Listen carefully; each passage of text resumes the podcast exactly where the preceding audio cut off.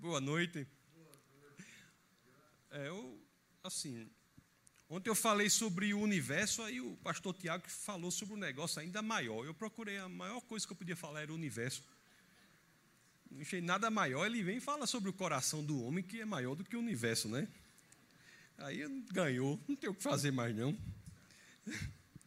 Mas essa mensagem genuína de obediência ao Senhor, não por regras exteriores a nós mesmos, mas como decorrência de um comprometimento de coração, é o que talvez traduza a experiência mais verdadeira do cristianismo aqui na terra. É impressionante isso, né? Porque uma coisa é você saber o que é correto fazer, outra coisa é você genuinamente, verdadeiramente querer fazer aquilo que o Senhor quer que você faça. E a gente olha assim, parece que há um hiato, há uma, uma coisa assim, um, um abismo, né? A gente olha para nós mesmos, nós nos. Quando olhamos, o, o Evangelho é como um prumo. Aqueles negócios do construtor, assim, que é um barbante com peso no, embaixo, você coloca o prumo na parede, o prumo não conserta a parede, mas denuncia o defeito da parede. E o Evangelho, a gente olha para ele e ele é como um espelho que denuncia aquilo que nós temos que mudar. E como o pastor Tiago falou, quando verdadeiramente queremos nos alinhar à vontade do Senhor, Ele está conosco para fazer isso. Aí já pensou se todos verdadeiramente quisessem alinhar o seu querer, o que você quer fazer, com o que você deve fazer. Já pensou? Já pensou se a categoria externa, que é a categoria do âmbito do dever, e a categoria interna, que é a categoria do âmbito do querer, encontrassem sinonímia, fossem sinônimas, fossem uma coisa só? Já pensou?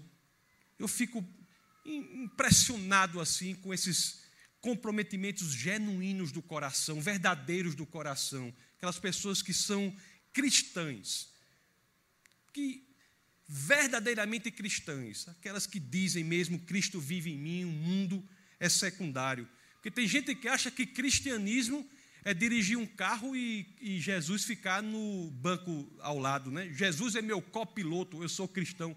Eu, não há nada tão diferente de cristianismo como isso. Porque cristianismo, Jesus é o piloto, né? Ele é o piloto, ele não é o, o copiloto.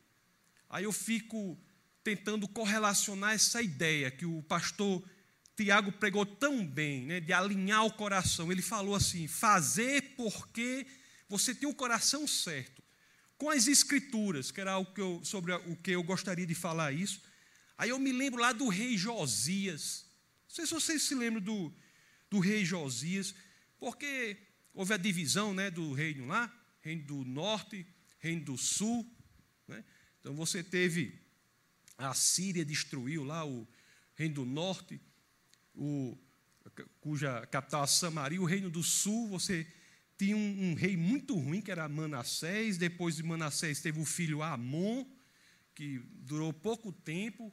Aí, quando Amon morre, assume Josias. Josias, um rei que assume bem novo, assume assim com, com oito anos de idade. Ele assume o trono e, e o interessante é que ele propõe algo que tem a ver com o que o pastor falou antes aqui, o rei Josias, quando ele cresce, ele olha para aquele povo que conhecia a palavra de Deus e não verdadeiramente não vive como se conhecesse. Aí o rei Josias tenta uma coisa, bem intencionado, ele tenta fazer uma coisa. Ele diz assim: Sabe o que, é que eu vou fazer? Eu vou obrigar o povo agora a cumprir a lei.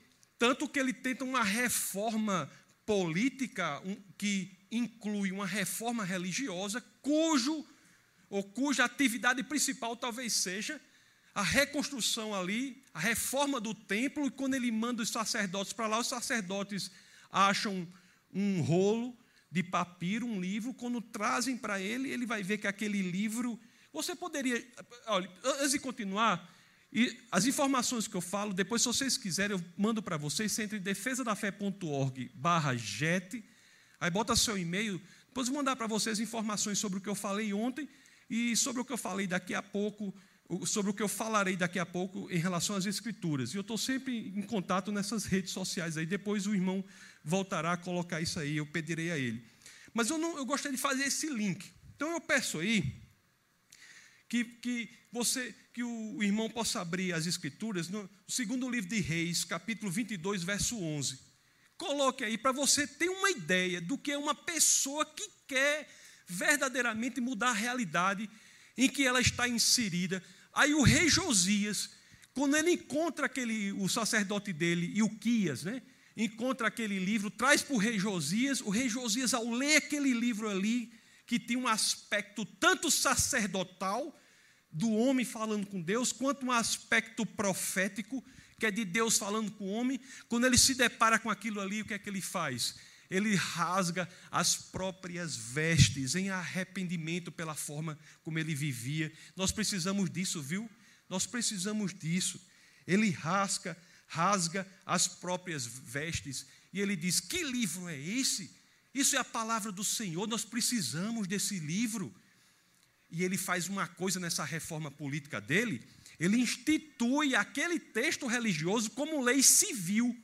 A lei civil passa a ser esse livro de caráter religioso nos aspectos tanto sacerdotal quanto profético. Esse livro aí, que o rei Josias institui como lei civil, é o que hoje conhecemos como Deuteronômio. E Josias faz isso. E o povo tinha que se comportar daquela forma, né? O rei Josias diz: agora vai dar certo, o povo tem que se comportar dessa forma. E vai, e vai, e, e o, o, o interessante é isso.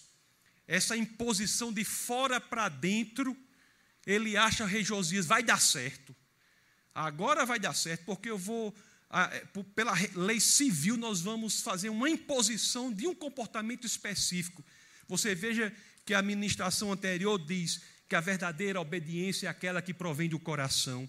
E o rei Josias teve essa chance de tentar de fora para dentro. Aí o, interessante é que o Senhor, diante daquilo, por meio do profeta, também citado, que é o profeta Jeremias, diz uma coisa para aquele povo que o povo fica impressionado. Oh, o povo diz assim: Eu estou cumprindo a lei, não é do coração, mas eu estou tentando cumprir aqui porque é uma lei civil. Abra aí, por favor, meu querido, em Jeremias capítulo 3, verso 10. Jeremias capítulo 3, verso 10. Você veja o que, é que Deus diz para um povo que cumpre, mas não é proveniente do coração, por meio da boca do profeta Jeremias, aquele que se lamentará sobre Jerusalém destruída. Diz assim, ó: Apesar de tudo isso, sua irmã Judá, traidora, não voltou para mim de todo o coração mas sim com fingimento, declara o Senhor. A hipocrisia flertou com o povo de Deus e parece que o povo caiu nesse encantamento. Eu fico, olha, eu, fico verdadeiramente movido do ponto de vista interior quando eu vejo pregações como essa que me antecedeu, pregações que trazem o povo a um comprometimento verdadeiro. Não basta mudança de comportamento, há de existir mudança de coração. Não foi, né?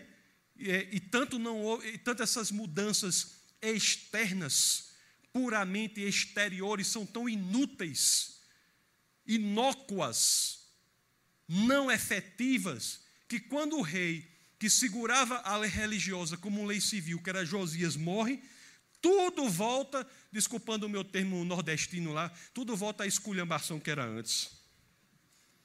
Depois da morte de Josias, assume o trono seu filho, vocês devem saber, Jeoaquim, que era um rei absolutamente diferente. Absolutamente diferente. Olhe, vocês se lembram que esse rei Josias, embora bem intencionado, quando ele assume o trono novo, né, com oito anos, mas mais tarde, ele, quando se depara com as escrituras, ele rasga a própria roupa em sinal de arrependimento, o filho dele, sabe o que é que ele faz? Veja aí, por favor, Jeremias 36.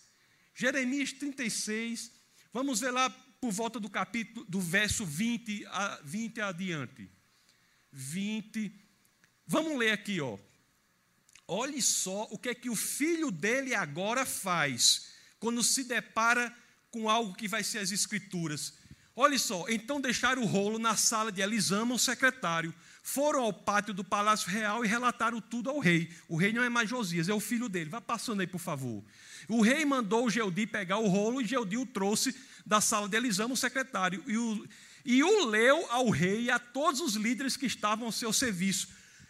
Da mesma forma que aconteceu com o pai dele, Josias, agora com o filho, as escrituras iam ser lidas. Aí o rei mandou. Isso aconteceu no nono mês, o rei estava sentado em seu apartamento de inverno, perto de um braseiro aceso. Espera aí, não mude não. Então, o, rei, o filho de Josias pegou diante daquilo, lendo para ele, vamos ver se o comportamento do filho do rei, que agora era o outro rei, Jeoaquim, era o mesmo do filho de Josias. Continue agora, por favor. Assim que Geodi terminava de ler três ou quatro colunas, o que é que o rei faz? O rei as cortava, cortou a palavra de Deus com a faca de escrivão e as atirava no braseiro, até que o rolo inteiro foi queimado no braseiro o pai dele, que quis consertar, quando se, quando se colocou diante das escrituras, rasgou a própria roupa. O, e isso e fez com que aquilo fosse lei civil, como um estímulo exterior para a mudança de comportamento do povo. Isso não funcionou, porque quando ele morre, o filho, Jeoaquim, assume o trono, e quando se depara em situação idêntica ao do pai, é exposto às escrituras, e em vez de rasgar as próprias roupas, rasga as escrituras. Meus queridos, meus queridos, se nem o rei humano muda o coração do povo, o que conseguirá? Como é que nós podemos sair da lógica do você deve para a lógica do eu quero? Sair da lógica do você deve para a lógica do eu quero. Eu quero viver de acordo com a palavra do Senhor. É por isso que ele falou, né, que Deus disse: Nós faremos uma, uma nova aliança, uma nova aliança. Temos que verdadeiramente fazer esse comprometimento, a aliança tem que ser escrita no, no, no nosso coração. Veja aí Jeremias 31, volte um pouco aí, 31, verso 33. Jeremias 31, 33.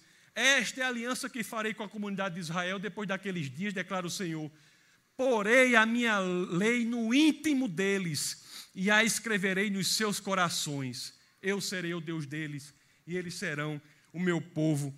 É a única forma, meus queridos, a única forma conforme o pastor Tiago que me antecedeu falou, quando verdadeiramente o comprometimento é do coração, a lei que está escrita dentro de nós. Ah, eu comecei aqui, né? Aproveitei para falar, comecei falando que há um hiato, um abismo. Este, eu me emociono assim de forma de me, me motivo, eu fico movido, na realidade, quando eu vejo pregações assim, que tentam acabar com esse ato da exterioridade, da religiosidade, das coisas extrínsecas ao que é o cerne do cristianismo, acabar com tudo isso para que haja comprometimento verdadeiro. Isso é o cristianismo, meus queridos, a lei impregnada no nosso coração. É uma coisa impressionante. Isso é impressionante o que Deus diz de nós, não é? E é isso que, conforme Fê disse, é Cristo que nos dá essa aliança. Um novo coração, coração regenerado. Todos nós precisamos desesperadamente desse coração, coração novo, regenerado, do nascimento de novo. Jeremias 17, 9. Porque o coração que não é regenerado é assim, ó. Olhe como é o coração que não é regenerado. É mais enganoso que qualquer outra coisa e sua doença é incurável. Quem é capaz de compreendê-lo? É importante que sigamos o que foi pregado aqui antes. É muito importante. É muito importante. Se nós verdadeiramente não nos alterarmos ou mudarmos ou querermos que Deus nos mude, estaremos perdidos. O coração que não é nascido de novo tem um problema. Sabe o que é? Se você prestar bem atenção, o pecado forja o hábito. e o hábito forja o caráter. O homem que está confortável com o pecado será inevitavelmente o homem cujo caráter será o de alguém completamente afastado do Senhor. Não é por outra razão, não. Você se lembra Davi, o maior rei que Israel já teve? Você Davi, quando ele errava, abra aí, por favor, em Salmos capítulo 51, vamos ler do 9 ao 10. Davi, quando ele errava, ele não apenas fazia uma oração de arrependimento, ele ia adiante. Olha aqui, ó, olha, olha só o que o 51, 9 diz. Ó. Davi diante, diante da vergonha moral, da vergonha do erro moral, ele não apenas pede para que seu pecado seja esquecido, não é suficiente. Olha o que ele diz. Davi, no 9, diz: Davi diante do Senhor diz assim: Esconde o rosto dos meus pecados e apaga todas as minhas iniquidades. Ele faz esse primeiro momento da oração, mas ele vai adiante no 10. Bota o 10, por favor. Cria em mim um coração puro, ó Deus, e renova dentro de mim um espírito estável. É isso que foi pregado aqui. Existem dois tipos de coração, meus queridos: ou o regenerado, ou o coração sem Deus. Escolha de que lado você está. A verdadeira mudança não se dá de fora para dentro. A verdadeira mudança se dá de dentro para fora, unicamente. Você sabe a importância disso? Porque, repare bem, preste bem atenção, talvez essa seja uma das coisas, uma das mais duras que o Evangelho ensina. Você sabe o que é? É a mensagem mais dura do Evangelho, é a de que o que está no seu coração hoje, o que está hoje no seu coração, tomará conta de todo o seu ser na eternidade. O que hoje está no seu coração será a sua identidade na eternidade. Não é? Tem um exemplo, tem uma história de um ladrão que ele foi, ele roubava, ele foi preso, né? Isso para dizer o que é mudança de coração, o que não é. O ladrão foi preso hum, durante a prisão, teve uma conversão verdadeira, genuína, se converteu. Aí cumpriu a pena lá, saiu e foi para uma igreja. Só que naquela igreja tinha assim os mandamentos nas paredes, sabe? Aí ele olhou para aquilo ali e, e, viu e leu ali: não roubarás não roubarás. Aí ele achou assim uma ordem, né? Não roubarás. Aí ele fechou os olhos e disse, e disse assim: Senhor, eu tenho um novo coração. Eu tenho um novo coração. E aquela frase que estava lá, como um mandamento, como um imperativo, passou até para ele um caráter diferente, simplesmente pela entonação em que ela atingiu o coração dele. Em vez de ser não roubarás, passou a ser não roubarás, como uma profecia de que ele nunca mais faria aquilo, porque o coração dele era outro. Meu Deus, meu Deus. Essa lógica de coração sempre foi a lógica das escrituras. É outra coisa muito importante, né? Tem gente que acha que Deus, Deus é um no Antigo Testamento, depois é outro no Novo. Tem gente que acha assim, não, Deus diz, vou testar o um negócio. Você, Eita, não deu certo não, agora vou mandar Jesus. Não. Tem gente que diz assim. Eu falei aqui do livro que Josias encontrou, não foi? Que o sacerdote dele encontrou e leu para ele, o sacerdote Ilquias encontrou e leu para Josias. Vamos, que hoje é o livro de Deuteronômio, vamos abrir lá, Deuteronômio capítulo 6, verso 4. Verso 4, para ver se já, que, se já naquele primeiro livro descoberto ali. Ouça, ó Israel, o Senhor, o nosso Deus é o único Senhor. Vá para o 5 e o 6, por favor. Ame o Senhor, o seu Deus, de todo o seu coração, de toda a sua alma, de todas as suas forças. E o 6, que todas estas palavras que hoje lhe ordeno estejam em seu coração. O livro da lei já traz algo que prevê a necessidade de alguém que vai lhe dar um coração novo, conforme foi pregado aqui antes. Obediência proveniente do coração. Que coisa linda, né? Que coisa linda. É o, o Senhor, ele quer esse comprometimento sempre. O próprio Deus, quando vem à terra na figura de homem, conforme eu falei da outra vez, da, da, é, ontem, quando o, a própria segunda pessoa da Trindade, o Logos, encarna e vem à terra como homem, com base lá em João, capítulo 1, 1 combinado com João 1,14, ele já traz essa lógica. Ele já traz essa lógica. Abra aí no, no Evangelho de Marcos, de, São Marcos, capítulo 7, verso 21. 7, 21. Olhe só, pois do interior do coração dos homens vêm os maus pensamentos, as imoralidades sexuais, os roubos, os homicídios, os adultérios, 22. As cobiças, as maldades, o engano, a devassidão, a inveja, a calúnia, a arrogância, a insensatez, o 23. Todos os males, todos esses males vêm de dentro e tornam o homem impuro. É uma realidade da existência. Nos termos, se você prefere em termos filosoficamente mais detalhados, é uma realidade ontológica, é uma realidade do nosso ser. Temos um coração que precisa ser reformulado, regenerado. Generado, é por isso que, como foi dito antes, João capítulo 3, verso 3. O que é que se diz?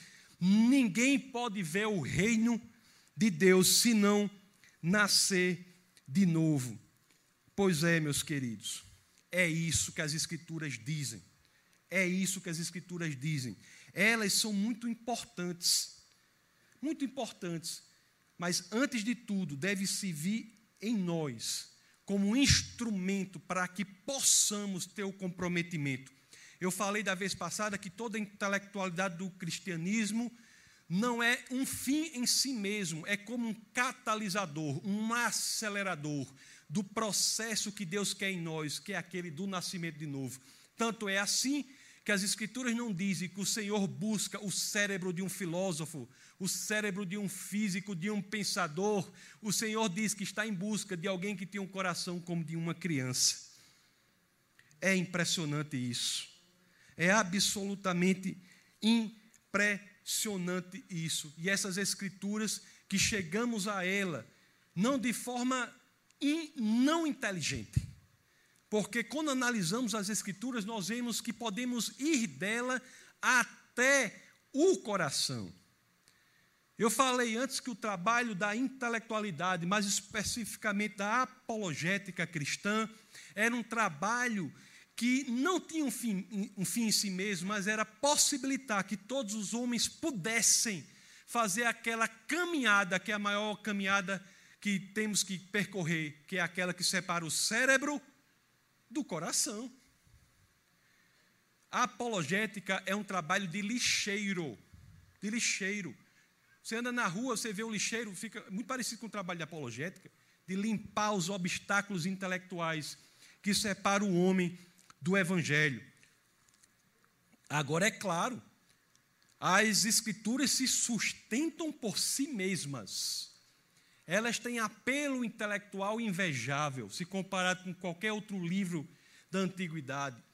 Não que elas trazem pelo intelecto aquilo que Deus quer em você, que é o seu comprometimento proveniente do coração, para que você possa usufruir das alegrias e regozijos eternos que só são encontrados ao lado do Pai.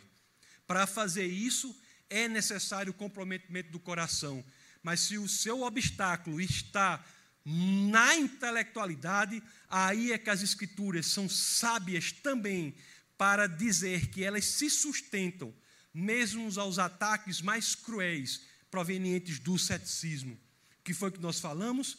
Que a fé cristã não é uma fé cega. Primeira carta de Pedro, capítulo 3, verso 15, quando diz que devemos estar preparados para apresentar a razão da nossa fé, demonstra aí uma opção do modelo de mundo do cristianismo em dizer que a fé cristã é uma fé que pensa, mas ela não se esgota no pensamento, embora pense.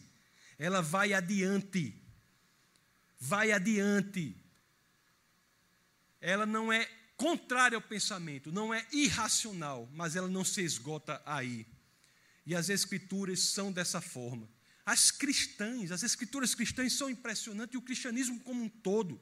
Ontem nós vimos que Deus se revela não apenas pelas escrituras, mas pela natureza. E o que vivimos ontem foi como unicamente pelo estudo da natureza nós poderíamos concluir que essa causa de tudo o que existe tem as mesmas características do Deus que está nas escrituras nós vimos que essa causa era não apenas não espacial e material atemporal, mas também extremamente poderosa e pessoal, sem falar que era extremamente inteligente por fazer a vida e o universo tão sintonizados como ele era. Então nós já vimos aí que quando olhamos para a natureza, temos uma ideia daquele Deus que é o que verdadeiramente compreendemos quando analisamos as Escrituras.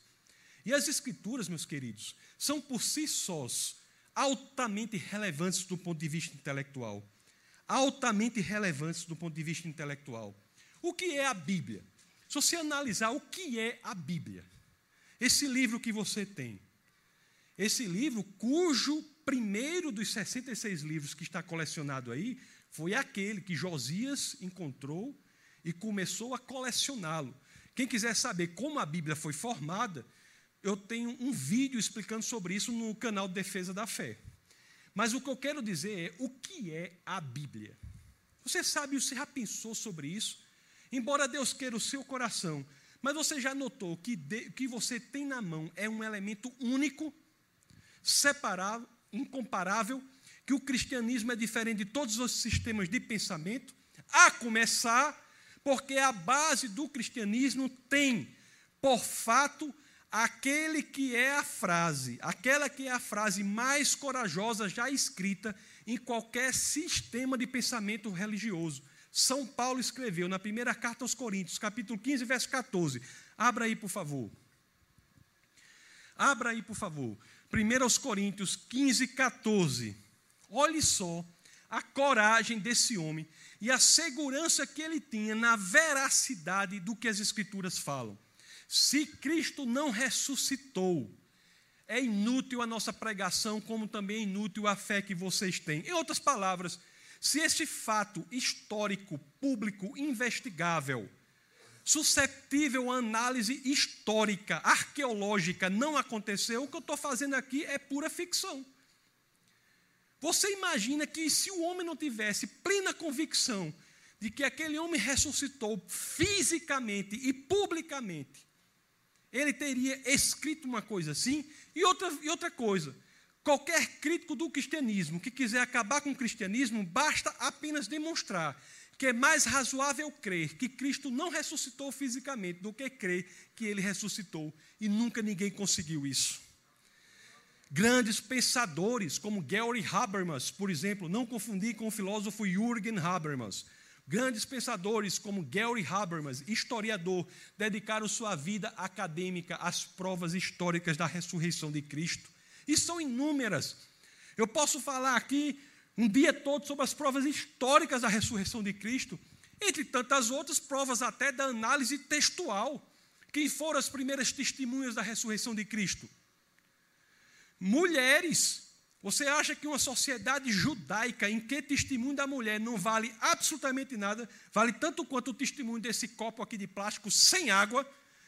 Eles teriam colocado como primeiras testemunhas do fato que é central para o cristianismo mulheres?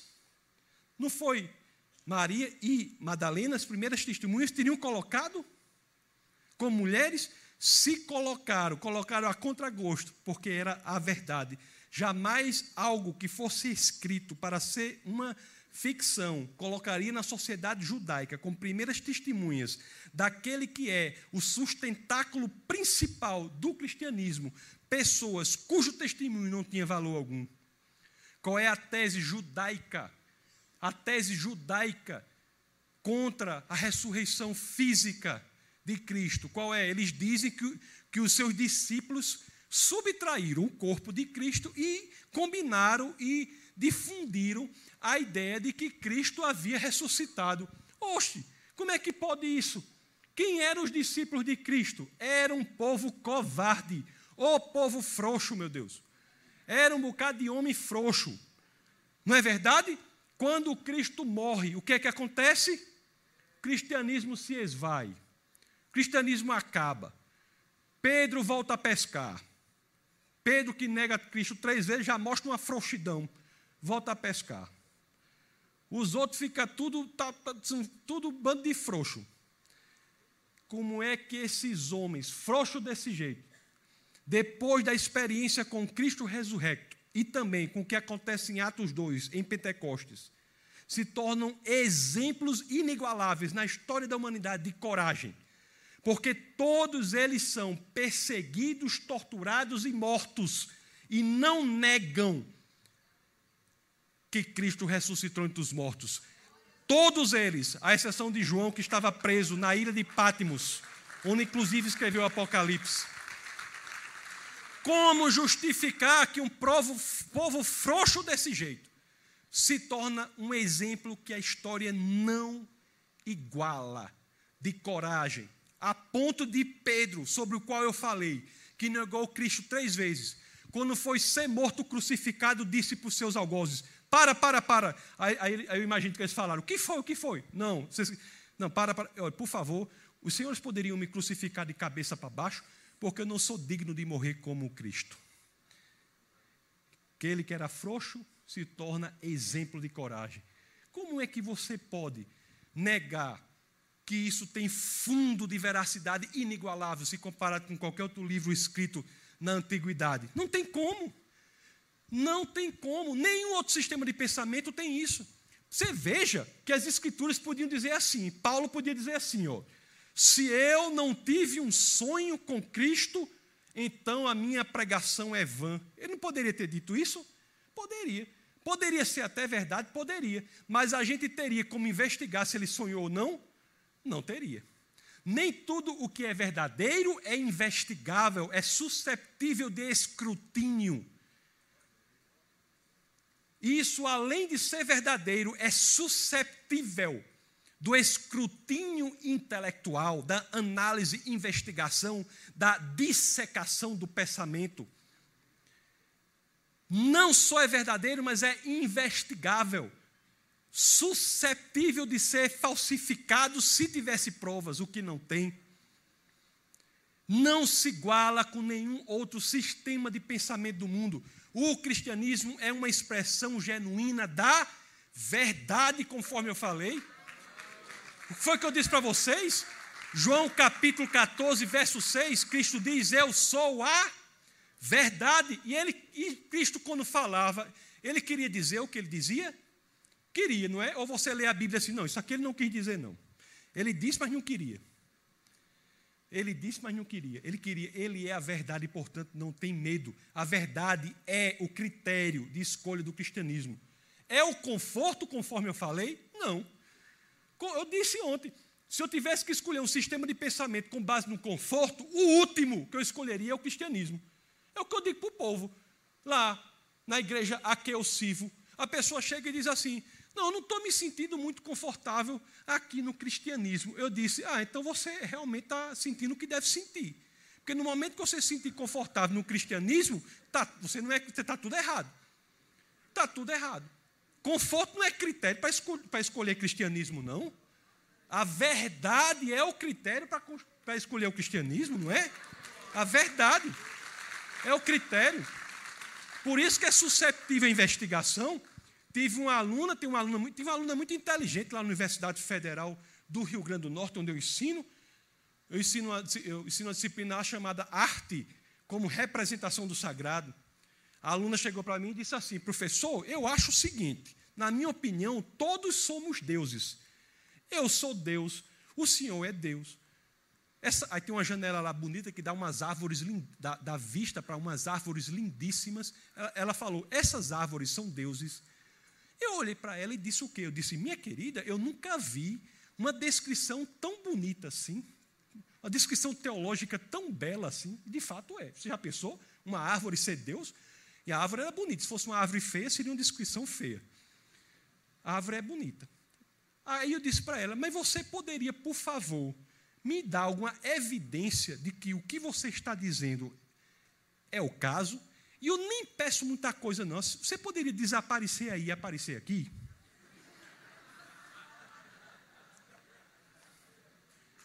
Não conseguiu. Ela ficou no mesmo lugar. Por quê? Por quê? Porque o fato de alguém crer em algo não torna algo verdadeiro. Deus não usa da fé irracional para criar a verdade. Ele usa da verdade para que aumentemos a nossa fé a ponto de termos certeza, depois da experiência com a verdade, daquilo que nem aconteceu ainda. A verdade é sustentáculo da fé cristã. Para outras fés, não. Tem muitos alunos lá também de religiões afrodescendentes. E ele diz assim, ele, ele é honesto, diz assim, diz assim, professor, eu sou da religião tal, é, não me lembro se diz candomblé ou não sei o quê, essas religiões. Por quê? Porque lá eu posso fazer o que eu quiser.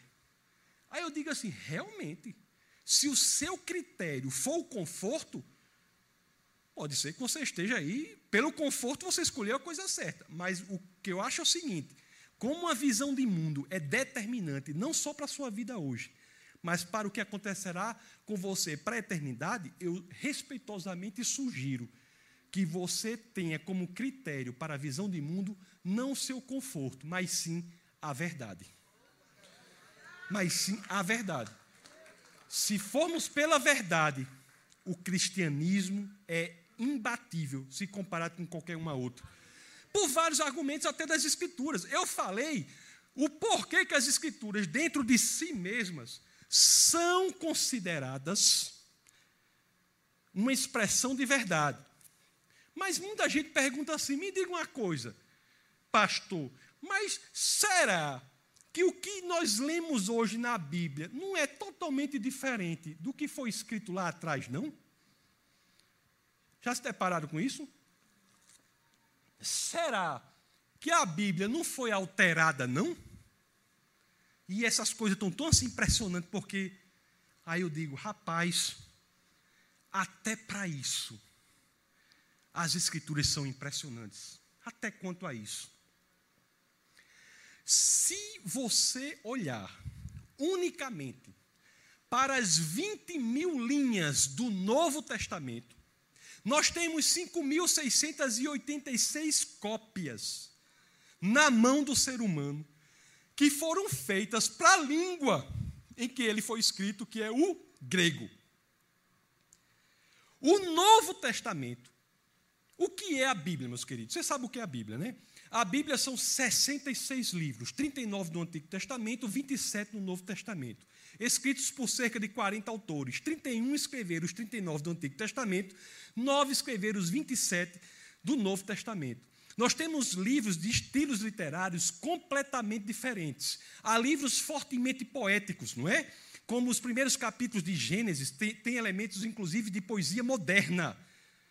Quando ele coloca os dias em que foram criados e a ocupação desses dias. Provérbios, salmos, tem até livro de poesia erótica.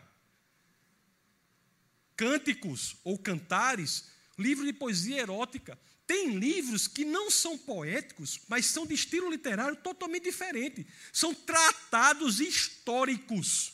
O livro de Atos, por exemplo, Lucas, que foi aquele quem mais escreveu no Novo Testamento, Paulo escreveu o maior número de livros mas em quantidade de texto. Lucas, aquele que mais escreveu no Novo Testamento, só no livro de Atos, ele traz 84 fatos que são provados de maneira indubitável, seja pela história ou pela arqueologia. Você tem livros totalmente diferentes, escritos em lugares totalmente diferentes. Os livros de Moisés, por exemplo, escritos em desertos, não é? Alguns livros escritos em prisões, como o livro de Paulo, o livro de João, que escreveu o último deles, Apocalipse, em, na ilha de Patmos, onde estava preso, né, teve sua pena de morte convertida. Temos livros escritos em palácios, como os livros de Salomão. E você olha esses 66 livros e compara todos eles e não há nenhuma contradição. Há dificuldades que para as quais há respostas. Há contradições aparentes que quando as investigamos, encontramos maneiras inteligentes de compatibilizar tudo isso que foi escrito não foi em 10 anos, não, nem em 20 anos, não, nem em 30 anos, não, mas sim em 15 séculos. E quando olhamos para esse livro, que por si só já é um elemento impressionante, não só por isso, mas até pelo caráter profético. Se você olhar para o livro de Isaías, Daniel, por exemplo, você vê previsões que vão se realizar de maneira estrita oito séculos depois. Aí você diz: será que esse livro é o mesmo que eu leio hoje? É o que eu tenho falar, que eu quero falar. Quando você analisa unicamente o Novo Testamento, que são os livros escritos em, escritos em grego, você encontra cópias que são feitas do grego para grego hoje na posse do ser humano. E eu, inclusive, já toquei até em uma delas, que um conhecido meu comprou uma dessas cópias. É, o, o, vocês devem conhecer o grande autor Josh McDowell. Ele comprou uma dessas cópias, eu tive a oportunidade de tocar. Ele disse assim: os especialistas não deixam que ninguém toque, não. Mas eu comprei, pode tocar. Aí eu toquei, mas não toquei nas letras, não, né? Só na borda, assim. Você olha essas cópias, tem 5.686 cópias. Quando você coloca uma cópia ao lado da outra e compara o que está escrito ali, são absolutamente idênticas. Em 99,5% do caso. Isso é um recorde. Eu estou falando de cópias de grego para grego. Do 0,5% de, dif de diferença. Ou se prefere, de discrepância do 0,5% de discrepância, 80% dessa discrepância diz respeito unicamente a questões de ortografia. Nenhum ponto diz respeito a uma tese central do cristianismo. Você sabe o que é ter 5.686 cópias? Porque isso é importante. Uma vez alguém me perguntou: o seu Deus não é grande o suficiente para manter os originais, não? Eu digo: ele é, mas não seria inteligente não seria a forma mais inteligente de manter as escrituras. Por quê? Porque se ele mantivesse o original, aquele que detivesse a posse do original teria a possibilidade de alterá-lo, a não ser que Deus interferisse no livre-arbítrio dele, o que ele não faria. Quando ele mantém 5.686 cópias, qualquer um que detiver uma dessas cópias e alterar qualquer coisa, encontrará 5.685 cópias apontando a alteração. Isso é um recorde. Se você comparar com o segundo livro na história intelectual humana, que tem o maior número de cópias, é a Ilíada de Homero, um livro importantíssimo para a cultura grega, com 643 cópias. Se você for para a filosofia, por exemplo, a Grécia realmente é o berço da sabedoria. Sabedoria encontra um ápice na Grécia impressionante até hoje. Os cursos de filosofia, inclusive daqui da UFMG, ou ensino filosofia grega, ou ensino notas de rodapé filosofia grega. Todos os filósofos contemporâneos, a iniciar por aquele que, que começou a filosofia contemporânea, Nietzsche, fala em oposição ao que está escrito na filosofia grego, grega, mais especificamente a Heráclito de Éfeso.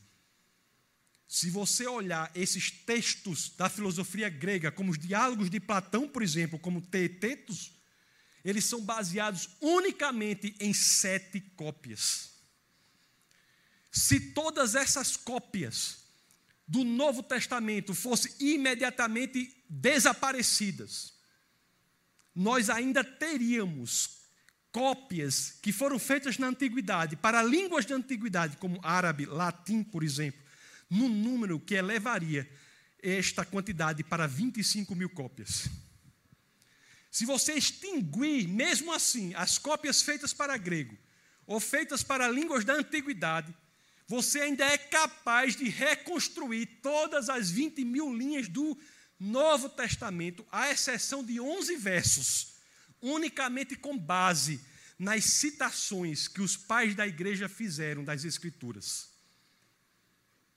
Portanto, meus queridos, é importante dizer, é importante que saibamos que o cerne do cristianismo não é o intelecto. Não é o intelecto. É o coração sincero. É o coração voltado para o Senhor. É o coração de uma criança. No entanto, para aqueles que querem abordar o cristianismo pela intelectualidade, não se encontrarão perdidos porque ele é grande o suficiente para maravilhar a mente do filósofo mais treinado que já viveu sobre a terra. E, ao mesmo tempo, é simples o suficiente para ser entendido por uma criança. Estamos diante.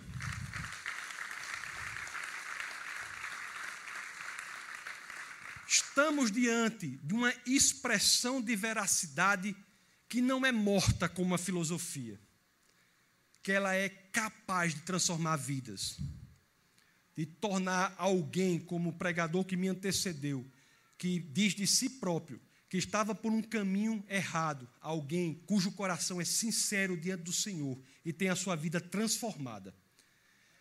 Transforma radicalmente o homem, é uma nova criatura, uma pessoa que você não conhecia antes.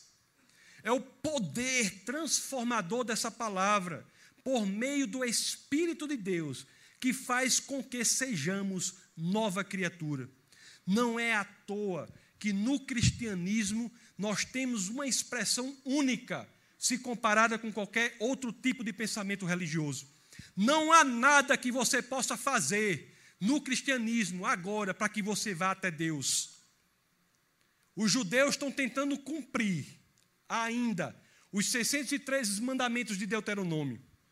Os muçulmanos, os cinco pilares do cristianismo. E assim por diante para a, os muçulmanos, os cinco pilares do islamismo. Para o cristianismo, não há nada que você faça que você vá até Deus. O próprio Deus, Criador dos céus e da terra, está diante de você dizendo: basta que você queira e eu vou até você.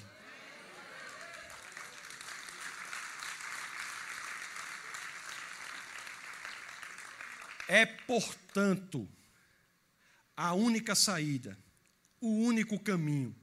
Josias tinha um coração sincero, o rei Josias. Tentou, mas soube, tristemente, que a ação exterior não é capaz de mudar o homem. Apenas de dentro para fora, quando abrimos o nosso coração, é que somos capazes de sermos radicalmente transformados e podermos exercer o que fazemos aqui na terra, que é tornar Jesus Cristo mais conhecido para os demais. Me dê uma justificativa só para você não ser imediatamente arrebatado, imediatamente levado ao céu depois da conversão, como aquela linda jovem que antecedeu aqui e abriu seu coração para o Senhor. Por que, que ela não foi imediatamente levada para o céu? A única razão, porque Deus tem para ela aqui um trabalho a ser feito, como tem para cada um de nós aqui. A única razão de não irmos imediatamente para o céu, após a nossa conversão genuína, é a de que temos que fazer como Paulo fez e dizer: viver é Cristo, morrer é lucro. A única razão para estarmos aqui, a única razão para essa igreja existir qualquer uma outra, a única razão para pessoas dedicarem a sua vida a uma tarefa tão árdua como a, a tarefa pastoral é a de entender que de outra forma não há sentido nem propósito aqui na terra, a não ser empreendendo seus máximos esforços para fazer Jesus Cristo mais conhecido para aqueles que ainda não o conhecem. Então é por isso que devemos saber que do intelecto, vamos ao coração, mas não precisamos ter medo do intelecto. O cristianismo quer que você se envolva no seu ambiente de trabalho, se envolva na sua universidade, estude. A filosofia rasteira, se é que eu posso definir cristianismo e ateísmo de uma forma importante, eu posso dizer assim: é verdade que a filosofia rasteira leva ao ateísmo, mas eu estou absolutamente convencido que a filosofia profunda leva ao cristianismo. Ou como houve aquela discussão entre John Lennox e, e, e, e o Hawkins, que é um físico, o físico disse para John Lennon, Lennox, disse assim, diante do cristianismo, diante da ideia, ele disse assim: Olha, eu acho que o cristianismo é um conto de fadas para quem tem medo do escuro. Lennox respondeu: Pois, na minha opinião, é o ateísmo que é um conto de fadas para quem tem medo da luz. Meus amados,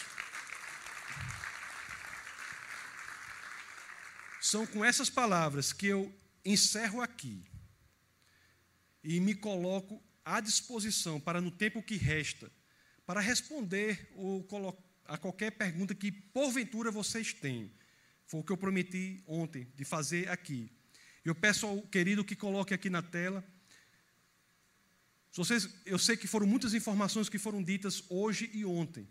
Se vocês entrarem em defesadafé.org barra jet, você terá a oportunidade de colocar o seu e-mail lá e eu mandarei para você maiores informações, material para aprofundamento, aprofundamento sobre esses temas.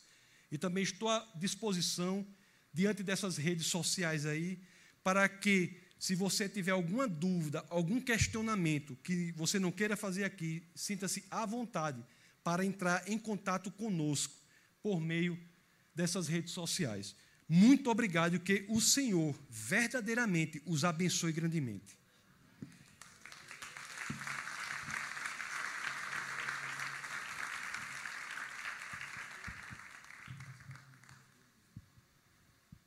Então, nós temos ainda um tempo que eu acho importante sermos, que nós podemos usar para alguns questionamentos que algumas pessoas têm sobre a relação entre ciência e fé.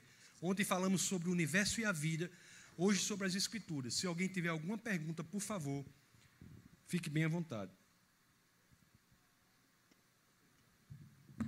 Pastor Jorge quer fazer a primeira aqui. Meu professor abençoado, dá para nós uma explanação da da, das raças: o negro, o japonês, o amarelo, o índio. Primeira coisa a se dizer sobre o que chamamos de raças é que isso não é um conceito científico. Raça é um conceito sociológico. Não há no código genético de cada um aqui que chamamos de diferentes raças algo que justifique essa nomenclatura. Aliás, houve uma pesquisa importantíssima em que se pegaram duas pessoas da Noruega, onde inclusive eu estudei na Noruega, são pessoas muito parecidas lá. Pegaram duas pessoas da Noruega e pegaram uma pessoa da Noruega e uma pessoa da África e encontraram maior discrepância genética naquele caso entre as duas da Noruega e entre aquela da Noruega e aquela da África. Somos todos um só, um só. E por que somos diferentes? Por um processo microevolutivo, em que as pessoas vão gerando características diferentes sem serem espécies diferentes. Isso é muito importante que nós saibamos. Agora, algo que não é científico, mas que é muito curioso é o seguinte: qual seria a cor daquele que originou todas as raças? Que chamamos sociologicamente de raças. Adão foi criado do Barro, exatamente. Uma tonalidade da tez, da pele, que tem potencial para gerar toda essa diversidade. Isso, isso não é científico, mas é indicativo, pedagógico nas escrituras, quando nos demonstra que o primeiro homem foi de uma cor que pode gerar o extremamente branco ou o extremamente escuro. Aliás, no Brasil, eu sempre, eu acho que eu disse isso uma vez aqui, é muito interessante, viu? Nós temos famílias, e eu tenho certeza que muitos aqui têm, em que metade dos irmãos são bem escuros e metade dos irmãos são brancos. Já viram família assim? E isso, quando, isso famílias em que a mãe é honesta. É honesta. Porque senão o exemplo não vale. O exemplo não vale, né? Família que a mãe é. E nós temos metade bem escuro, metade bem claro, demonstrando que pouco importa a cor da nossa pele. Nós somos um só. Né? Aliás, no cristianismo é uma coisa interessante. Né? Não somos e não nos confundimos com a outra criação, por quê? Porque temos valor intrínseco. Valor pelo simples fato de sermos seres humanos. Deus, quando Ele cria as coisas, né, Ele cria por meio da palavra. Mas quando Ele cria o homem, Ele faz questão de moldá-lo. Isso é tão importante. E eu sempre digo, pastor, nós devemos andar com dois versos nos nossos bolsos, sempre, na minha opinião. Um no bolso direito que diz assim, né? Fomos criados à imagem e semelhança de Deus. Mas devemos andar com outro no bolso esquerdo que diz assim: fomos criados do pó, para que saibamos que, embora sejamos criados à imagem e semelhança de Deus, nós não somos Deus. Amém?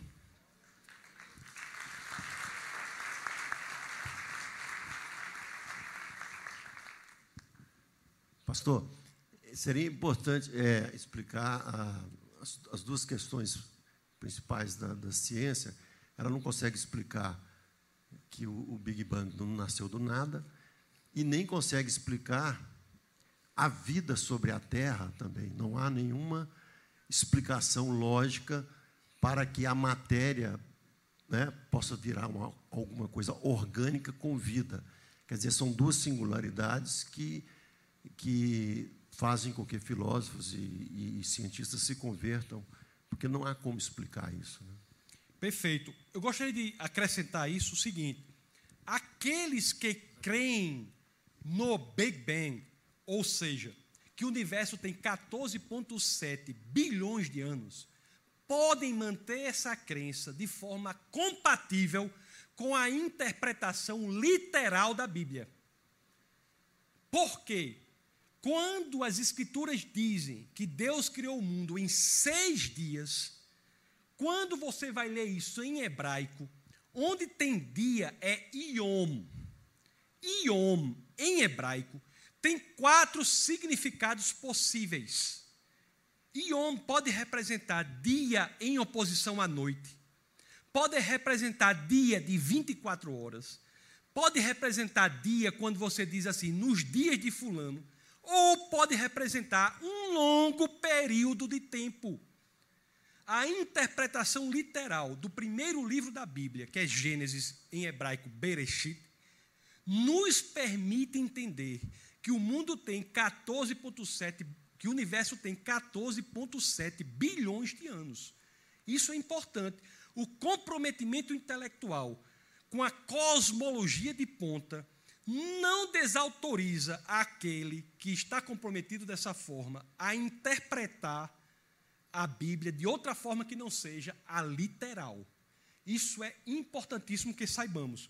Outra coisa impressionante é a seguinte: não sei se vocês notaram, mas quando Deus cria no primeiro dia, no segundo dia, no terceiro dia, aí você tem, né? E foi-se o primeiro dia, e foi-se o segundo dia, e foi-se o terceiro dia, não é verdade? Não é isso? Agora procure aí se tem e foi-se o sétimo dia, o dia do descanso. Não tem. Me parece um indicativo importante de que estamos no sétimo Iom, no dia do descanso do Senhor. Olhe só que interessante. E curiosamente, os astrônomos tendem muito mais a uma posição teísta de crença em Deus do que os biólogos. Por quê? Porque os biólogos, embora se estudarem química, vão ser todos teístas, mas os biólogos, eles Vem o, o mundo hoje. Os astrônomos são condenados a quê? A estudar o mundo no passado. Quando ele vê uma estrela, é a imagem da estrela que saiu dali, caminhou durante milhares e milhares de anos e chegou a ele até aqui. É como, por exemplo, se um menino nascesse lá na minha região da Catingueira, no Nordeste, alguém batesse, vou chamar o nome que a gente chama lá, batesse um retrato do menino e mandasse esse retrato, alguém levar esse retrato para cá, para Minas Gerais, montado num jegue. Quando o caba monta num, num, e vem para cá trazer o retrato para mostrar aqui. Quando ele chegar aqui, que mostrar o retrato do menino recém-nascido, ele vai, já vai ter quantos anos lá na Catingueira? Aquela imagem veio no tempo, a mesma coisa é o que acontece com a astronomia. O Sol, por exemplo, que nós vemos aqui, nós vemos o Sol que foi a imagem do sol que foi enviada oito minutos antes. Isso é muito importante. E outra coisa que o pastor falou. Então, a interpretação de que existe o Big Bang é compatível com a interpretação literal das Escrituras. A primeira frase das Escrituras, não precisa botar não, deixa isso aí. A primeira frase das Escrituras. No princípio, Deus criou os céus e a terra, conforme eu falei ontem. O verbo criar, em hebraico, é o verbo bará. O verbo bará, diferentemente das outras escolhas verbiais que são feitas em, no livro de Gênesis, que é o verbo assar, o verbo bará quer dizer criar a partir do nada. A cosmologia moderna, cuja teoria mais bem sucedida é a do Big Bang, traz exatamente o pano de fundo filosófico que os livros de Moisés têm trazido há pelo menos 33 séculos, que é de que tudo que existe foi criado a partir do nada. O Big Bang, eu não estou dizendo que o Big Bang é todo correto, não que eu estou dizendo é que o pano de fundo filosófico do Big Bang é a ideia da criação a partir do nada, ou como os, como os pensadores chamam em latim, creatio ex nihilo. O pano de fundo filosófico do Big Bang é o mesmo que Moisés tem escrito na primeira linha de Gênesis durante pelo menos 33 séculos, que só recentemente, pelas descobertas em ciência, a ciência teve que se render ao que as escrituras já estavam dizendo há tanto tempo. Existe um astrônomo, Jastrow. Ele é agnóstico, ele não é cristão nem é teísta, mas ele descreve esse processo de forma belíssima. Ele diz assim: é como se o cientista tivesse a muito custo tentado superar a montanha da ignorância e botava uma mão aqui e botava outra mão ali e subia mais um pouquinho. E depois de tanto tempo caía. Aí subia de novo, subia de novo. Depois de tanto e tanto tempo, quando ele chegou ao pico, ao cume, ao ápice da montanha, para superá-la, quando o cientista chega lá, que olha, ele é saudado, o cientista, por um grupo de teólogos que estavam sentados ali há séculos. Meus queridos, quer queiramos, quer não queiramos, Quer queiramos, quer não queiramos, a cosmologia moderna representa a rendição da ciência às escrituras sagradas. Isso é um fato. Eu, meus meninos bem pequenininhos já estão já estão praticamente criados. Um tem nove, outro tem 14. Mas quando eram bem pequenininhos, bem pequenininhos, eles aprenderam a diferença entre fato e opinião. O que eu estou dizendo não é uma opinião, é um fato. O que a ciência traz hoje é exatamente o que Moisés escreveu durante 33 séculos e foi totalmente rechaçado por qualquer livro sobre o universo que você pegar, desde a Grécia Antiga até o idealismo alemão, em meados do século passado. A ciência se dobra contra a vontade do cientista, ao que dizem as Escrituras. Porque no momento em que a ciência hoje diz assim, o universo não existe desde sempre, mas foi criado, veio a existir, é uma criação, ela tem para si um problema para resolver. Se o universo não existe desde sempre, mas é uma criação, agora nós temos que descobrir quem foi o Criador. E como a cosmologia diz, a cosmologia, não é religião, diz que, juntamente com o Big Bang, foi criado a matéria, o espaço e o tempo. Nós já concluímos que a causa é não espacial, portanto infinita, imaterial, portanto espiritual, atemporal. Portanto, Deus pode ver o futuro, mesmo que você decida livremente no presente. São exatamente as características principais dos Deus da Bíblia, que são chegadas, ou a que chegamos unicamente pela revelação geral feita pelo estudo do universo. Professor, aqui à sua direita, à sua esquerda. Aqui. A, transit, a, a sexualidade humana, ela é transitória. Como o senhor pensa que a igreja hoje, diante dessas questões que nós temos vivido da, do gênero, dessa política do, da liberdade de direitos civis, etc., como é que o senhor acha que a igreja poderia apresentar um aspecto da, do gênero e da sexualidade do homem a partir da personalidade de Deus? Eu acho que a igreja deve ensinar, pregar, incentivar a máxima tolerância. Mas o que é tolerância? Tolerância não é achar que ideias opostas podem ser ambas verdadeiras. Isso é falta de lógica. Tolerância é achar que tudo o que você crê, tudo o que você quer expressar, desde que dentro da legalidade você possa fazê-lo. O problema é você achar que seja lá o que você queira ou pense é verdade. Isso é falta de lógica. Para algo ser verdadeiro, não depende do que você quer, do que você crê, do que você pensa, mas sim das evidências que há ou não para a veracidade daquilo.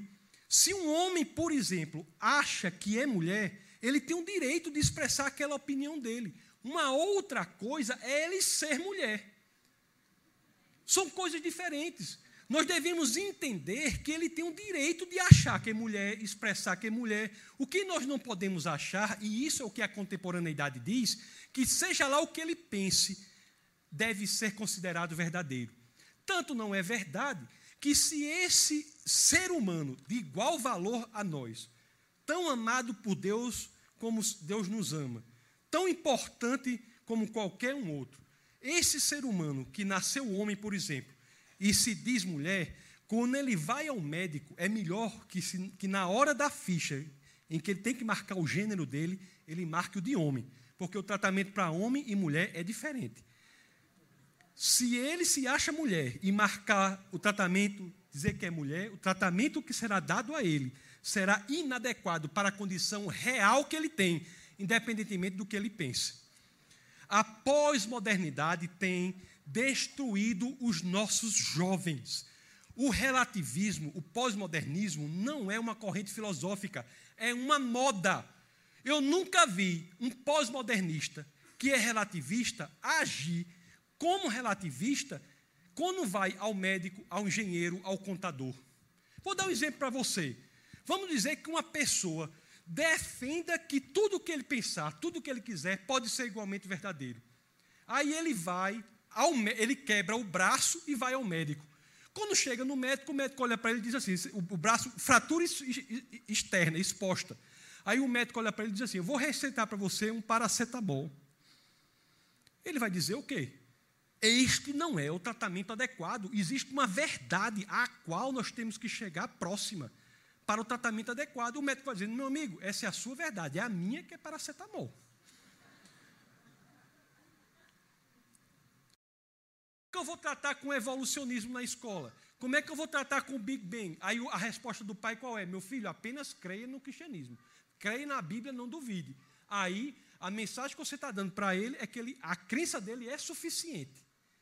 Quando na realidade as escrituras dizem que a crença dele é sustentada pela evidência.